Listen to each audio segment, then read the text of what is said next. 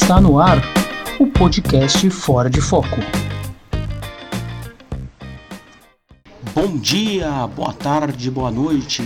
Meu nome é Bruno Pavan e você está escutando a 27 edição do podcast Fora de Foco. E hoje o entrevistado é o Alexandre Martins, pesquisador que vai falar sobre um assunto muito legal, vai explicar os conceitos de pink, green e vegan washing e como o Estado de Israel os usa para fortalecer sua imagem tanto dentro ali da região quanto fora. Isso parece conceitos complicados e tudo mais, mas não, não são não e vocês vão, vão entender durante a entrevista e são conceitos muito importantes. Antes de irmos para a, a entrevista, o programa em si, o Alexandre, depois da gravação, me enviou um áudio dizendo que algumas das informações que ele, que ele pegou, ele tirou do, do canal Tese 11 da Sabrina Fernandes. Algumas ele, ele, ele foi ali para Cisjordânia, ali da, ali da região, mas algumas coisas ele, ele tirou do, do canal dela. E eu também, quando pensei nesse assunto já há alguns meses, foi a partir de uma fala dela sobre, sobre esses conceitos no, no Revolu Show, no podcast Revolu Show, que se você não conhece é imperdoável. Então pegue o seu, seu aplicativo de podcast e baixe já o Revolu Show, que é sensacional. Agora eu, eu só não me lembro se foi no, na edição que eles falaram sobre a questão da Palestina, que a Sabrina estava lá, ou se foi algum outro programa. Enfim, ouçam todos, é obrigatório, tá? então fica aqui um beijo para Sabrina e assine o canal dela, o Tese 11 no YouTube, que também que se você não assina, você é, é também imperdoável. O canal dela é sensacional, didático, direto. Nesse momento eu acho que é tudo que a gente mais precisa. Beleza, gente? Agora, sem mais delongas, vamos ao programa.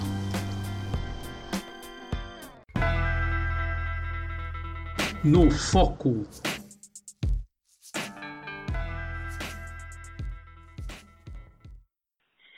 Estamos no ar com mais uma edição do podcast Fora de Foco e eu estou aqui hoje para falar sobre pink, green e vegan washing como ferramenta de política internacional estou aqui com o Alexandre Martins.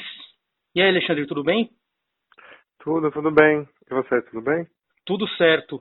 Se apresente aí, cara, a sua, a sua pesquisa, o seu, o seu o grupo de pesquisa que você faz parte. Se apresenta aí antes da gente, antes da gente começar.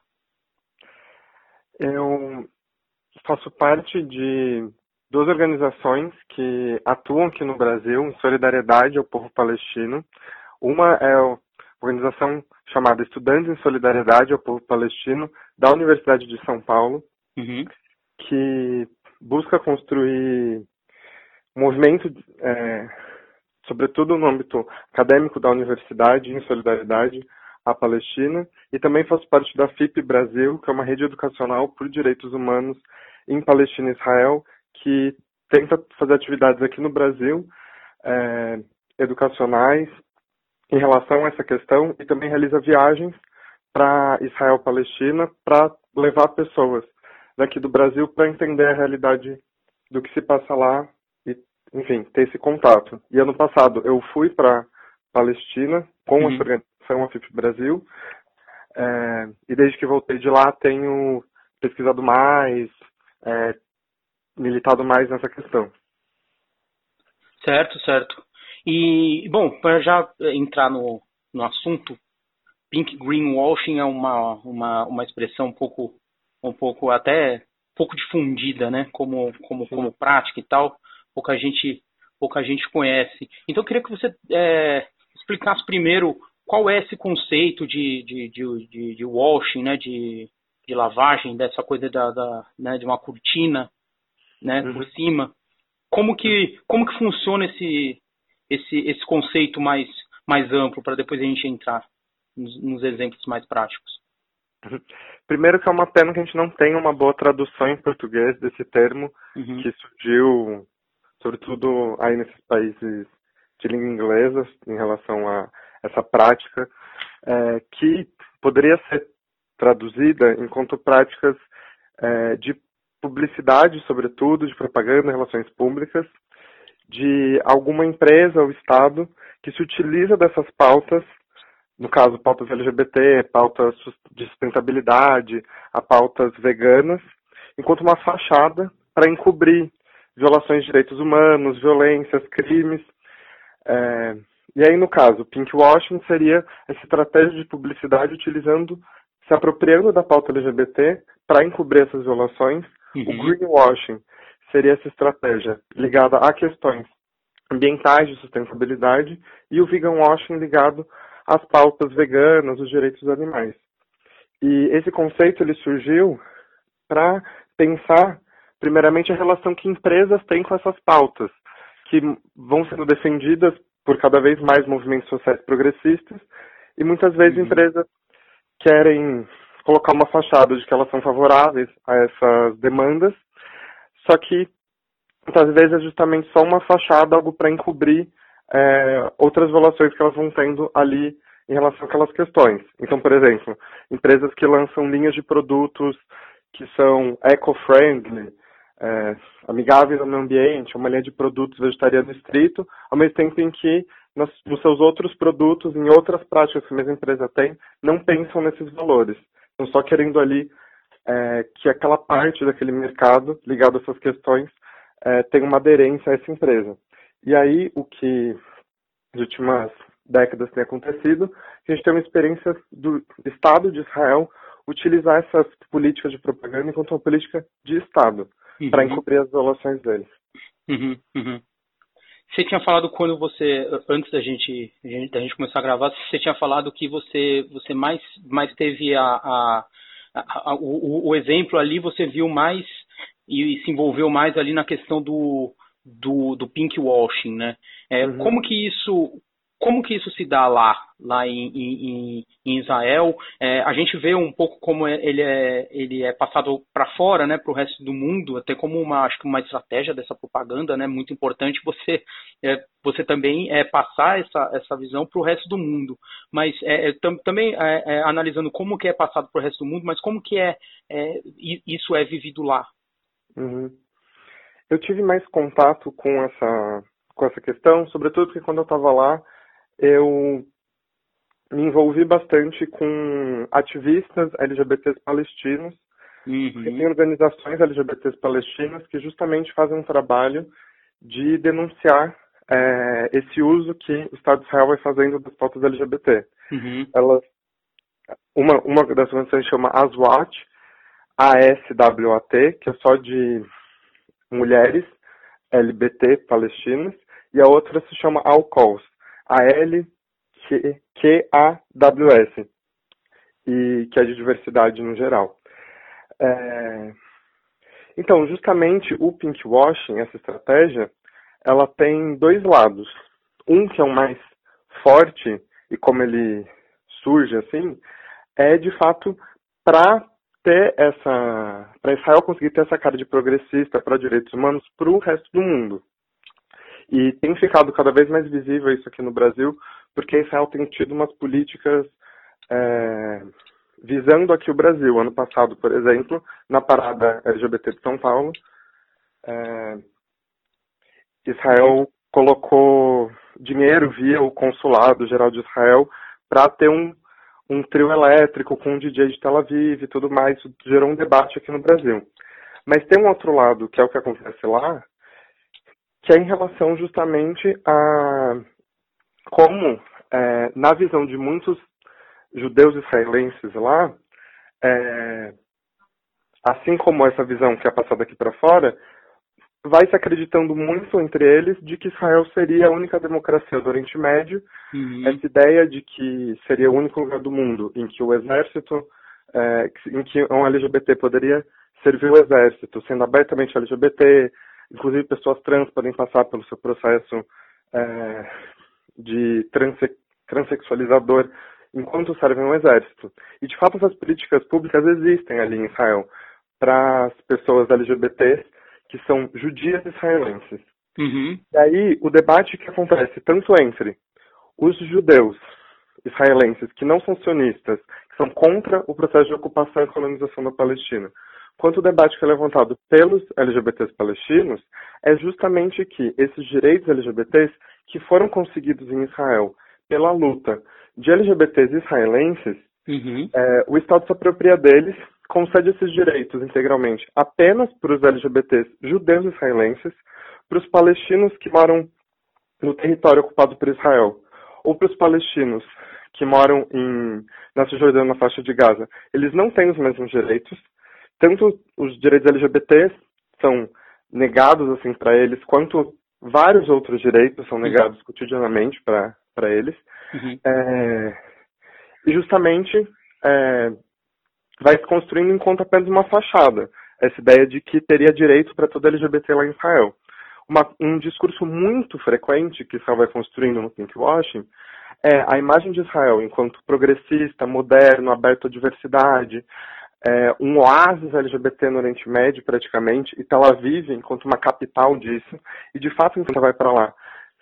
São muitos bares e boates LGBTs, tem uma diversidade que você consegue ver, uhum. é, assim, mas, por outro lado, ele vai se construindo falando é, uma narrativa de que os palestinos seriam atrasados, ah. seriam bárbaros, homofóbicos, como se estivesse quase no DNA dos palestinos e dos árabes no geral é, essa homofobia. Uhum. O que não é nem um pouco verdade.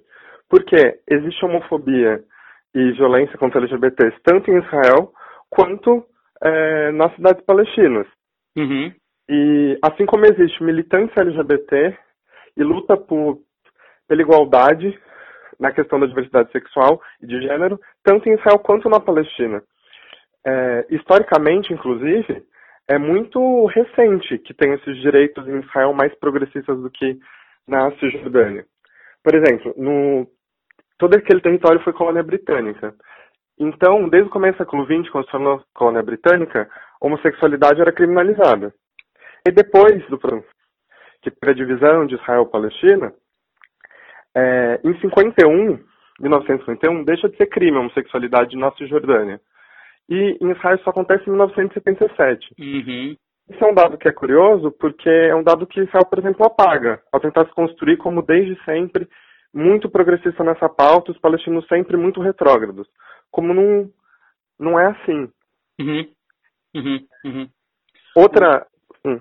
Pode falar, pode falar, pode falar, tranquilo. É, tem uma frase também que eu acho muito interessante que os palestinos LGBTs usam lá, que é que não existe uma porta rosa no muro do apartheid, da segregação. Uhum. Porque tem um muro que, desde 2005, se não me engano, vem sendo construído entre os territórios da Cisjordânia e os territórios israelenses. É, um muro com centenas de irregularidades em relação à lei internacional, que está anexando cada vez mais terra para o lado de Israel, separando vilas palestinas, enfim, consolidando o, o apartheid é, ali, e que Israel se coloca como se fosse possível para LGBTs palestinos entrarem, passarem por esse muro, irem para cidades israelenses, serem refugiados ali, alguma coisa do tipo. Quando uhum. isso não acontece, e não acontece porque a política sistemática é de expulsão de palestinos, independente da orientação sexual. Uhum, uhum, uhum, uhum. O, o, o, ele, ele, é, é, o governo de Israel busca construir essa imagem de, de como você mesmo disse, um oásis para o LGBT no Oriente Médio, mas se um, se um, um se um, se um palestino é, LGBT quiser é, é, vir para Israel, ele não consegue, assim como nenhum outro, né?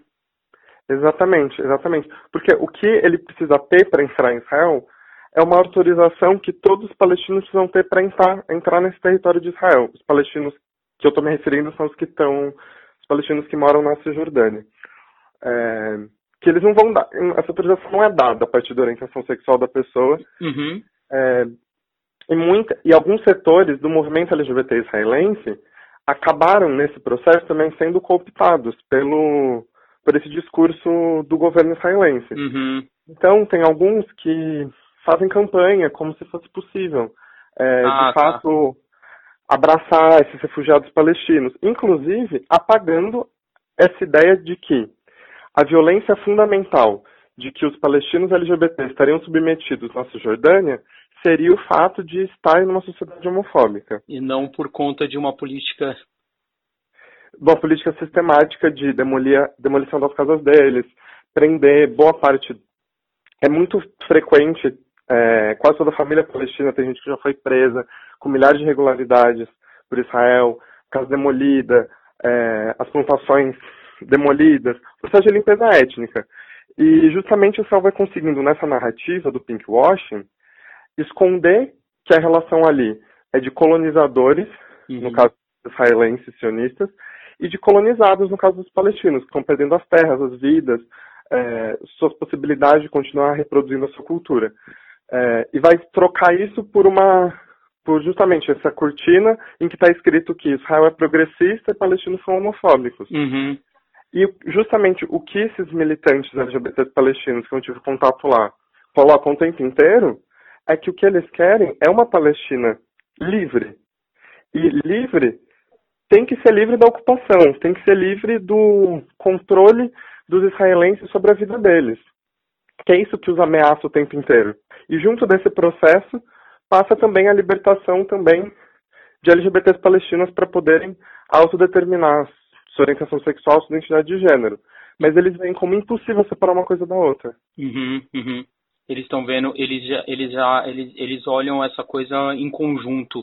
Tem alguma, tem, tem, tem alguma, algum, algum episódio assim de algum, de algum LGBT palestino que pediu para migrar para Israel por conta disso, por conta dessa política, por conta de alguma, sei lá, perseguição por, por, por, por, por orientação sexual e que o Israel tenha, tenha concedido algum, algum asilo, alguma coisa?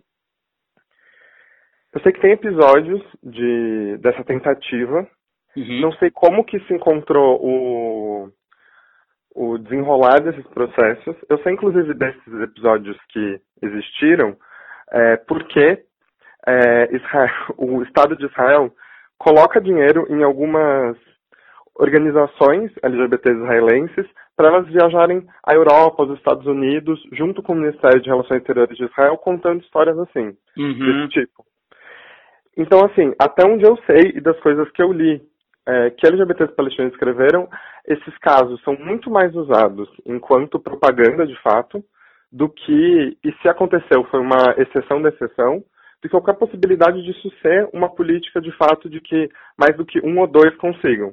Porque, justamente, a ideia da colonização daquela terra, é, que se coloca muito escancaradamente quando, em 2018, o parlamento israelense aprovou uma lei muito bizarra, que estabelece que Israel é o Estado-nação do povo judeu. Uhum. Ao colocar isso, qualquer pessoa que seja de outra etnia não é para estar ali naquele Estado. É, e não é para ser tido como cidadão, como judeus. Então, enfim, é uma, é, não teria como abraçar é, tantos palestinos assim ali.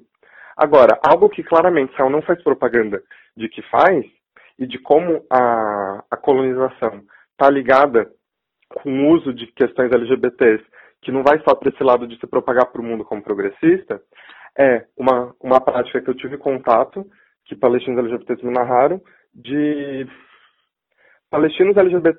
Os, ah, os palestinos, no geral, estão sendo monitorados o tempo inteiro pelas empresas de vigilância israelense. Uhum. É, que tem tecnologias de ponta e exporta para o resto do mundo essas tecnologias. E aí, há casos recentes de LGBTs palestinos que são é, presos, detidos, na verdade, pelas forças da ocupa de ocupação israelense. Uhum. E ao serem detidos, eles são ameaçados, é, rola uma chantagem em relação a que ou eles colaboram e viram espiões é, para os israelenses, ou eles revelariam a orientação sexual daquela pessoa para toda a comunidade em que ela vive. É, e aí, é, ONGs LGBTs palestinas e outros movimentos têm se tentado se contrapor a isso, porque é justamente utilizar essa essa vulnerabilidade é, dessa condição de de que aquela pessoa ela está ali vivendo sob ocupação, sob colonização, é, tentando ali resistir junto com as pessoas da comunidade dela e aí escolhendo viver de alguma maneira a orientação sexual dela que não seja dessa maneira de dessa maneira ocidental, inclusive, uhum. de sair do armário e falar para todo mundo sobre isso o tempo inteiro. E aí vem as forças de ocupação israelense e fazem uma chantagem com, com esses palestinos. E justamente, só é possível isso porque é, porque é a colonização que acontece ali. E essa é a maior violência que eles estão o tempo inteiro vivendo. Uhum. Outra coisa também que é muito chocante quando você está lá é que as distâncias são muito curtas, muito, muito pequenas. Uhum. A gente aqui do Brasil não tem noção, assim, porque aqui país é um país gigantesco. Mas a distância de Tel Aviv para várias cidades, vilas palestinas é muito pequena. Uhum. E Tel Aviv tem toda essa vida LGBT que os palestinos LGBTs não podem ir até Tel Aviv uhum. para viver essa vida lá. Um, por conta do muro, por, por conta de todo o controle militar. Dois, por conta do racismo que eles sofrem quando eles vão para esses lugares. Conversando com palestinos LGBT, de Jerusalém, por exemplo, que é uma cidade que os palestinos que nasceram ali podem frequentar espaços em que judeus estão ali também, é, ir para territórios israelenses, é, um racismo muito presente em frequentar bares em que também é, judeus israelenses LGBTs frequentam. Uhum. Uhum. E aí acabam, na verdade, fazendo outros espaços. Isso também é interessante que tanto em Ramallah, que é a capital da Palestina, quanto em, por exemplo, Haifa, que é uma cidade israelense, mas que ainda tem uma grande população de palestinos, tem experiências de bares LGBTs palestinos, hum. que são geridos pelos LGBTs palestinos e que promovem tanto discussões quanto festas e tudo mais, voltado não só para LGBTs, mas justamente conectando essas pautas de diversidade sexual, de liberdade, com também contra o racismo, contra a colonização. Uhum, uhum. Eles unem, unem as duas as duas as duas pautas, né? Sim, sim. Eu acho importante falar disso porque não é só não tem só bar LGBT ligado ao é, ligado justamente a esse processo de colonização. Também tem essa resistência é, uhum. LGBT. Todo mês, por exemplo, a Alcool, que é uma das organizações que eu falei, organiza uma festa LGBT é, palestina com drag queens palestinas. Uhum. E vão, tipo, várias pessoas da comunidade LGBT palestina lá, enfim. É, e esse tipo de discurso não aparece sobre a cortina do pinkwashing, em que toda a Palestina seria homofóbica e como se os LGBTs palestinos quisessem largar suas comunidades para ser refugiados nas cidades dos seus colonizadores. Uhum.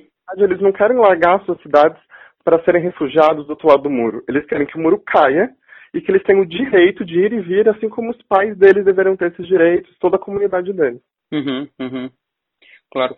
Você, como que você viu as, a, as, as duas é, sociedades assim fora fora do, do, do, do, dos movimentos assim? A, a Israel é, é, é, realmente é um país tolerante ou, ou, ou isso aí é, também é mais uma mais uma propaganda do que qualquer outra coisa? Eu acho que a gente pode pensar isso lembrando também um pouco, comparando com a nossa realidade aqui do Brasil também.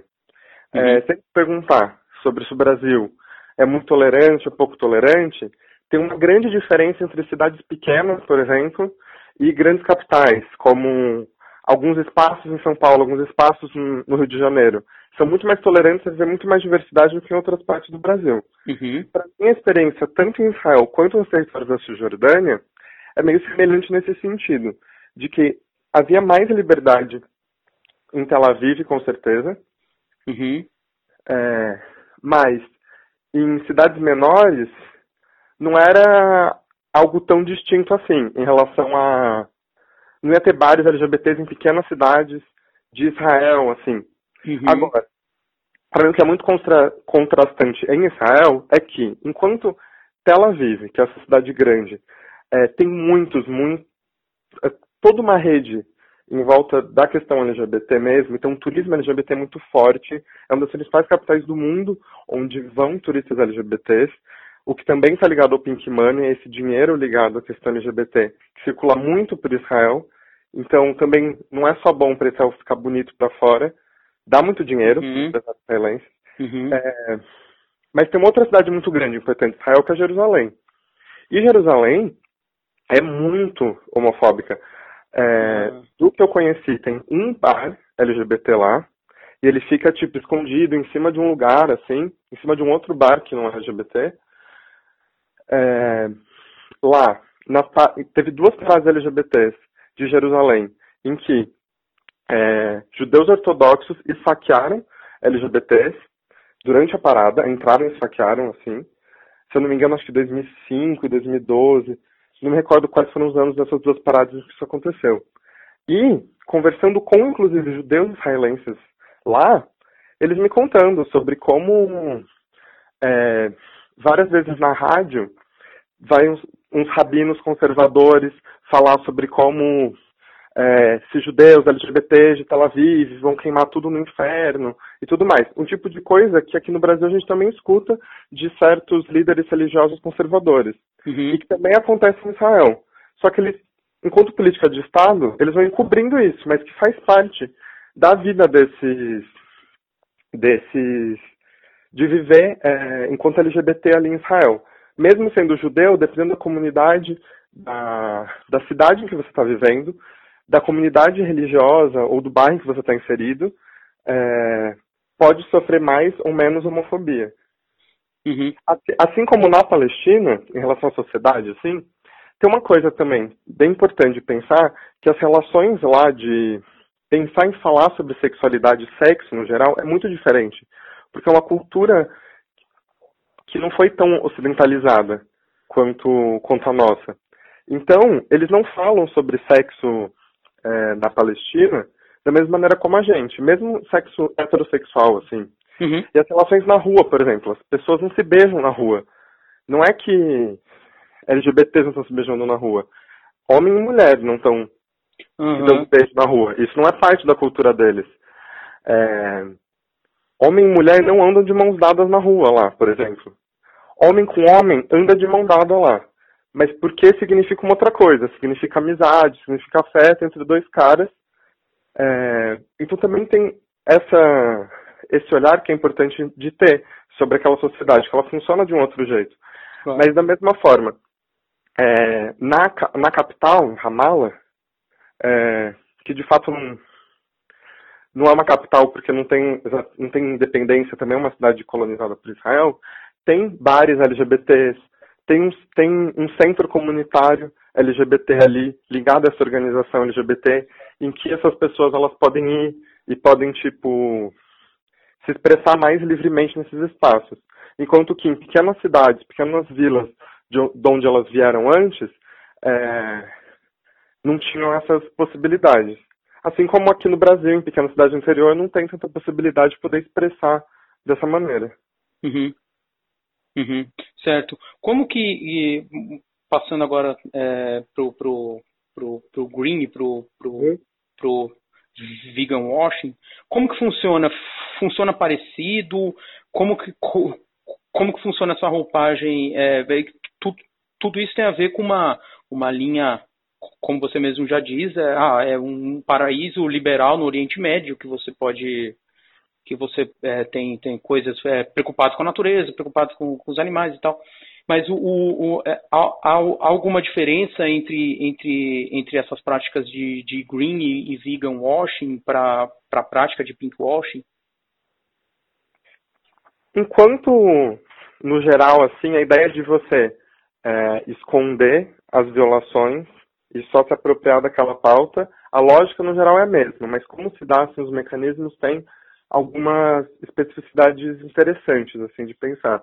Uhum. No caso do greenwashing, é, o, a principal política dessa lavagem verde, essa lavagem eco-friendly, amigável ali da sustentabilidade, se dá por meio de um fundo internacional chamado Jewish National Fund, seria o Fundo Nacional Judeu, em que judeus do mundo inteiro doam dinheiro para esse fundo.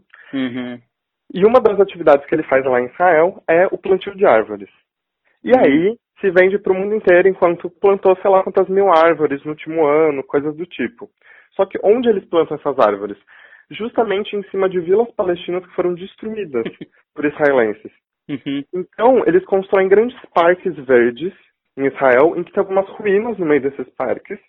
E o que eles vão contar é como se aquelas ruínas fossem muito antigas, como se fossem do Império Otomano, do começo do século XX, e não de que é de 67, de 48, de datas muito próximas de que as pessoas foram expulsas daquelas vilas, ainda estão vivas muitas vezes, com a chave da casa na mão, morando às vezes muito próximo dali sem poder retornar.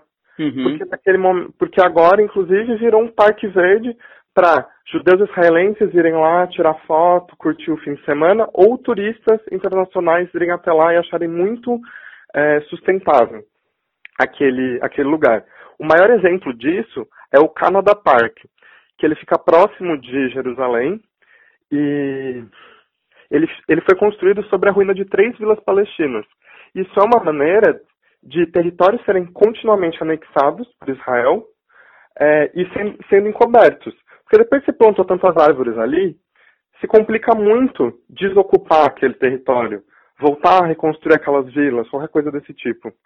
Algo que eles faziam desde 48 era o seguinte: o plantio de oliveiras para os palestinos é fundamental. Uhum. Porque está ligado à cultura deles, e algo que eles há séculos e séculos fazem ali naquela terra. Outro é fundamental para a subsistência deles, porque da oliveira dá para eles fazerem diversos produtos, é, para eles seguirem vivendo, podendo trocar e tudo mais.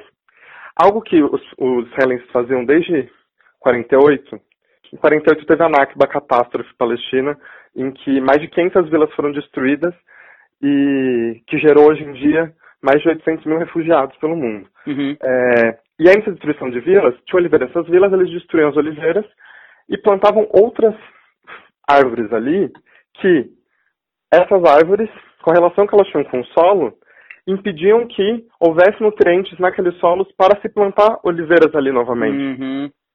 Então esse é um modo de acabar com a possibilidade da volta dos palestinos para aqueles lugares, por conta dessas outras árvores, com as quais não teria como eles terem a mesma sustentabilidade, assim, da vida deles. Uhum. E aí, é, algo que acontece também são, também em relação a empresas israelenses que se vendem para o mundo afora enquanto verdes, estarem construindo e tendo suas fábricas em assentamentos ilegais israelenses na Cisjordânia. Uhum. E aí, ao mesmo tempo em que se colocam como amigas do verde, estão corroborando essa violação dos temáticos de direitos humanos e expulsão dos palestinos. O número de vilas que já foram cobertas por parques assim é mais ou menos 86 vilas. É, tem um outro elemento também que, que é muito central nessa pauta de, de como Israel ele não está sendo é, sustentável de fato enquanto Estado, as políticas que eles fazem, que é em relação à água.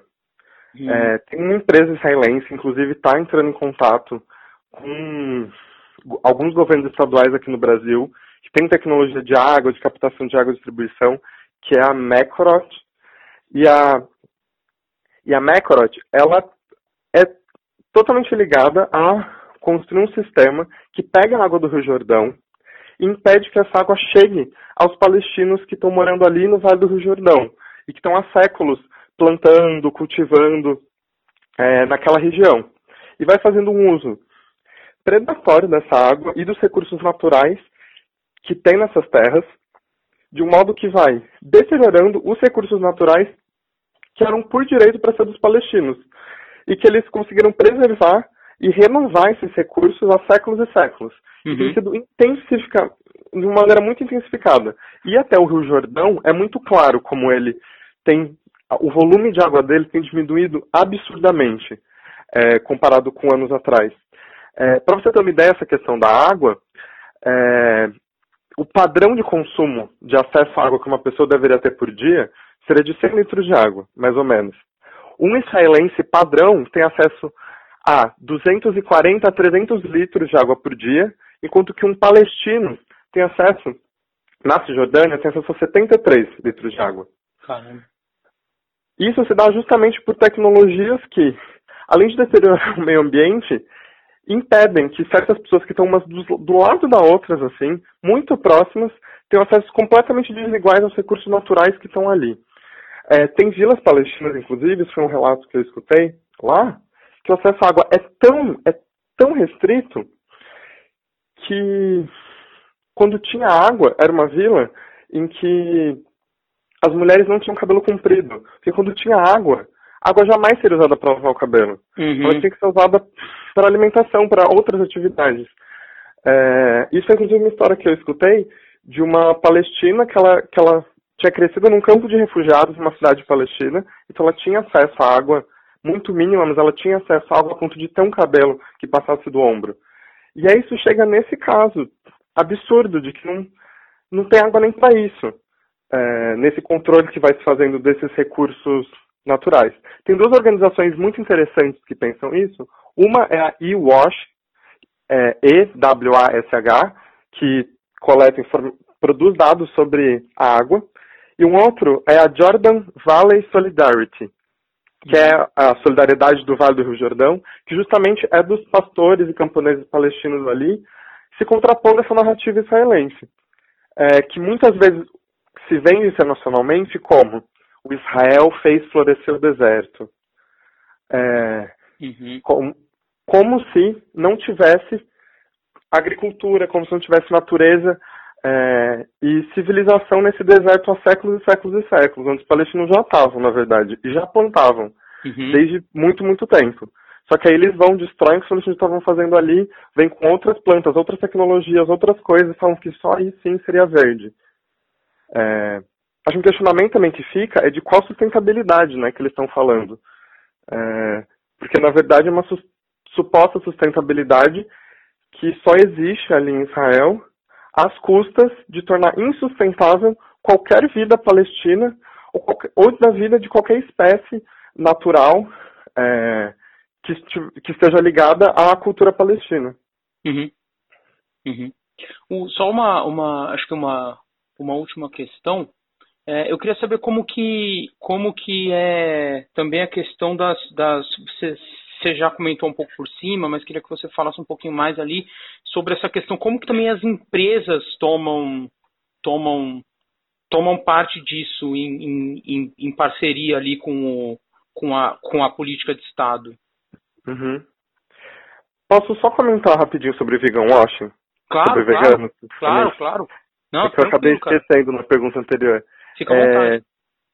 É, é que no vegan washing, assim como no pink washing, Israel vai falar que ele é o asa LGBT, ele se vende como oásis vegano, do mundo, inclusive. Uhum. Como o país tem maior população vegana e tal. E defende, a partir de uns slogans como, que é o único exército em que todos os soldados, se você for vegano, você tem uma refeição você tem refeições veganas garantidas, você pode usar uma bota de couro sintético, um boné de lã sintética. Uhum. Só que toda essa propaganda esconde o fato de que é um exército. É, é, e que justamente servir num exército tem a ver com destruir vidas de animais humanos e animais não humanos que estão do outro lado. Exato. É, e, e aí tem uma organização também palestina super super importante nessa pauta que liga a pauta da luta vegana, da luta pelos direitos dos animais, com a luta contra a colonização, colocando sobre como a colonização israelense mata tanto os animais humanos quanto os não humanos, é, que se chama PAL, Palestinian Animal League. PAL. Uhum. É, se quiserem procurar mais informações sobre elas. Sobre as empresas. Uhum. Uma que está ligada a esse vegan washing é uma que chegou no Brasil recentemente, que se chama Arrava, é, que vende produtos cosméticos do Mar Morto. Uhum. E ela, tem, ela é vegana, ela se coloca assim enquanto uma empresa que vende produtos cruelty free, livres de crueldade, é, só que, na verdade, é, o quão livre de crueldade pode ser uma produção de produtos que se dá em terras que foram roubadas dos palestinos, em detrimento dos palestinos que historicamente estavam ali é, produzindo coisas no Mar Morto em volta dele, é, e ligada, atrelada a esse projeto de colonização. Será sem crueldade para quem? É, de que maneira? Uhum. É, e aí são muitas empresas que estão ligadas a esse projeto. Porque conforme é, o Estado israelense vai pegando essas terras dos palestinos, que isso se dá continuamente desde 48, não se interrompe em momento nenhum, mesmo quando Israel supostamente que assina um acordo de paz, ele nunca para de pegar as terras dos palestinos, várias empresas vão e se instalam nesses assentamentos ilegais na Cisjordânia e vão produzindo ali seus produtos e vendendo para o resto do mundo. Várias empresas que produzem, é, por exemplo, tâmaras é, e outra, outras frutas produzem nessas terras do Vale do Rio Jordão que eles roubaram de palestinos que já viviam ali, colocam tecnologia israelense e exportam depois para o Brasil, para a Europa, para os Estados Unidos. Uhum. Vários países europeus, para se contrapor a isso, vários parlamentos europeus é, conseguiram apro aprovar medidas de boicote a, aos produtos que vêm desses assentamentos israelenses e outros países conseguiram aprovar que na embalagem tem que vir certificado se aquilo ah. foi produzido num assentamento legal israelense ou não. Uhum. É, porque esse é um jeito das empresas lucrarem muito com, com esse acesso a essas terras e justamente essa pressão internacional que pode ter de boicote a essas empresas e essas instituições que lucram muito, muito bilhões com essas políticas israelenses de colonização e apartheid, o boicote internacional a essas empresas, o desinvestimento dos Estados em Israel é, e sanções econômicas e de outros tipos que possam ser feitas em relação a Israel é o principal instrumento de pressão internacional que a gente tem para se contrapor a tudo isso e escancarar que essas políticas de pinkwashing, greenwashing, veganwashing são nada mais do que uma fachada para encobrir uma realidade de massacre do povo palestino, o que engloba todos os todos os palestinos, palestinos LGBTs, os palestinos veganos, os animais e plantas que estão ali naquelas terras também. Uhum, uhum. Só para encerrar, como que você acha que, que o campo é, progressista mundial e solidário à, à causa palestina é, pode, pode responder né, a isso? É, uhum. Meio que não, não cair nessa, nessa. não morder essa isca de, de, de Israel. Eu acho que é fundamental que a gente consiga se informar cada vez mais por mídias alternativas, que não sejam ligadas a essa mídia que é muito pró-Israel, das informações que chegam para a gente, que estão sempre muito atreladas a essa visão que promove Israel, ou que coloca o que está acontecendo lá como um conflito, como se tivesse lados iguais e fosse simétrico, quando na verdade é um processo de colonização. Acho que isso é um passo muito importante. é... E aí eu queria só divulgar que tem página no Facebook, as organizações que eu faço parte podem ser bom jeito de se informar de notícias que acontecem. Legal. É, uma, a FIP Brasil, é FFIPP FIP Brasil no Facebook e no Instagram é FFIPPBR. Lá a gente sempre está postando notícias sobre o que acontece na Palestina e em Israel, com justamente outras visões que não aparecem na mídia tradicional. E também tem a página Estudantes em Solidariedade ao Povo Palestino, tracinho USP, que a gente também está sempre compartilhando notícias lá. Acho que isso é uma coisa de se informar, mas agora, na questão de agir de fato para conseguir ter alguma repercussão nessa realidade, o principal movimento é o movimento internacional de BDS, que é boicote de investimentos e sanções, que está ligado ao que eu estava falando agora há pouco, que é um uhum. movimento que ele surge, é um chamado que vem do povo palestino em 2005, de organizações que construíram contra é, que se organizaram contra a construção do muro do apartheid e que vão chamar a comunidade internacional a aplicarem é, o BDS é, em relação ao Estado israelense e as instituições israelenses e empresas que lucram, que se promovem, que estão atreladas a esse processo, que é a mesma estratégia, mas não, similar ao que faziam contra o apartheid na África do Sul, nos anos 90. E aí, justamente, tem muitas frentes disso. É, e aqui no Brasil também tem o BDS Brasil, tem o BDS América Latina, na Europa, nos Estados Unidos, que é fa fazendo pressão para que diferentes instituições brasileiras rompam seus vínculos com instituições israelenses que promovam essas políticas. Por exemplo, nós, estudantes em solidariedade ao povo palestino da USP, a gente tenta fazer uma pressão dentro das universidades, para que as universidades rompam os seus vínculos com universidades israelenses que têm campos em assentamentos ilegais na Cisjordânia, por exemplo, e que uhum. são coniventes com produção de tecnologia que é utilizada sobre os palestinos. É, a gente também faz campanhas em relação ao boicote cultural, enquanto BDS, que é Por exemplo, o pinkwashing tem uma coisa muito importante nele, que é o dinheiro que é investido para que personalidades LGBTs ao redor do mundo vão até Israel, uhum. mas só vão para Tel Aviv e alguns lugares específicos falam sobre como aquilo é um LGBT quando voltam para os seus países respectivos. Uhum. E nunca vão para os territórios palestinos, nunca conversam com os palestinos LGBTs. Então esse boicote também se dá a não aceitar, impulsionar que ao redor do mundo não se aceite os convites que o governo de Israel faz para que as pessoas não vão até lá para não serem coniventes, não serem parte de reproduzir essa lógica de, de Israel enquanto esse, toda essa democracia, esse país liberal, que é o que Israel investe muito para tentar fazer. Aí também tem boicote em relação a essas empresas. E como tentar fazer com que é, governos aqui no Brasil, estaduais ou federal, ou prefeituras, não tenham contratos com essas empresas, como por exemplo, essa empresa de água, que cerceia a água dos palestinos, as empresas de segurança israelenses. A G4S, por exemplo, é uma empresa que, em vários lugares de São Paulo, era essa empresa que fazia segurança. Teve um, um, uma campanha muito grande mundial contra essa empresa, porque ela era empresa de segurança das prisões israelenses, que fazia todo o monitoramento ali do controle dos palestinos presos. E deles vão sendo forçados também a mudar as suas, as suas práticas, tanto enquanto empresa, por exemplo, a G4S teve que parar várias dessas práticas, não controla mais as prisões por conta desse dessa campanha mundial que ela acabou perdendo bilhões de, de dólares por estar ligada a isso, mas ainda tem outras ligações, ainda treina a polícia israelense e tal.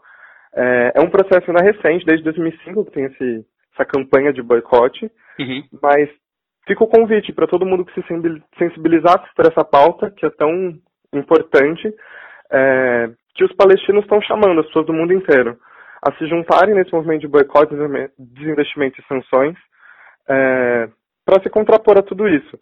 E é um boicote que não é nunca a indivíduos, a indivíduos israelenses, mas sim a isso, uhum. esse investimento estatal é, ou de empresas e instituições israelenses nesse projeto colonizador, para que a gente consiga algum dia é, construir de, construir de fato uma possibilidade de que ali naquele território, onde tem Israel-Palestina, pautas LGBT, pautas eco-friendly, pautas veganas, possam estar ligadas a um projeto de liberdade e não um projeto de colonização. Legal, cara. Legal. Tem alguma coisa que você queria reforçar? Porque para mim acho que ficou, ficou legal demais. Acho que tudo que eu, pelo menos as minhas dúvidas, o que, que eu, o que, que eu tinha para perguntar, eu acho que já foi. Uhum. Eu acho que. Não, só que eu queria só salientar assim, no final, é, essas referências que eu passei de organizações palestinas, é, elas fazem trabalhos muito importantes ali de resistência e de ligar essa resistência à colonização com essas pautas. É, tem muito que a gente pode aprender com elas. Uhum. É, então, procurar elas na internet, super fácil de encontrar, tem página no Facebook, site e tudo mais. E também seguir se informando. E não esquecer que Palestina aparece longe, mas está cada vez mais ligado com aqui. Porque cada vez mais está ligado às políticas que acontecem aqui no Brasil com as políticas que acontecem lá. O Brasil ele já é o quinto maior importador de armas israelenses do mundo. Então, as armas que matam as pessoas aqui no Brasil sistematicamente são as mesmas, literalmente, que matam lá na Palestina. Então, a Palestina também está presente em vários territórios daqui do que acontece aqui. Acho que acho que essa era a última coisa que eu queria falar. Fim de papo.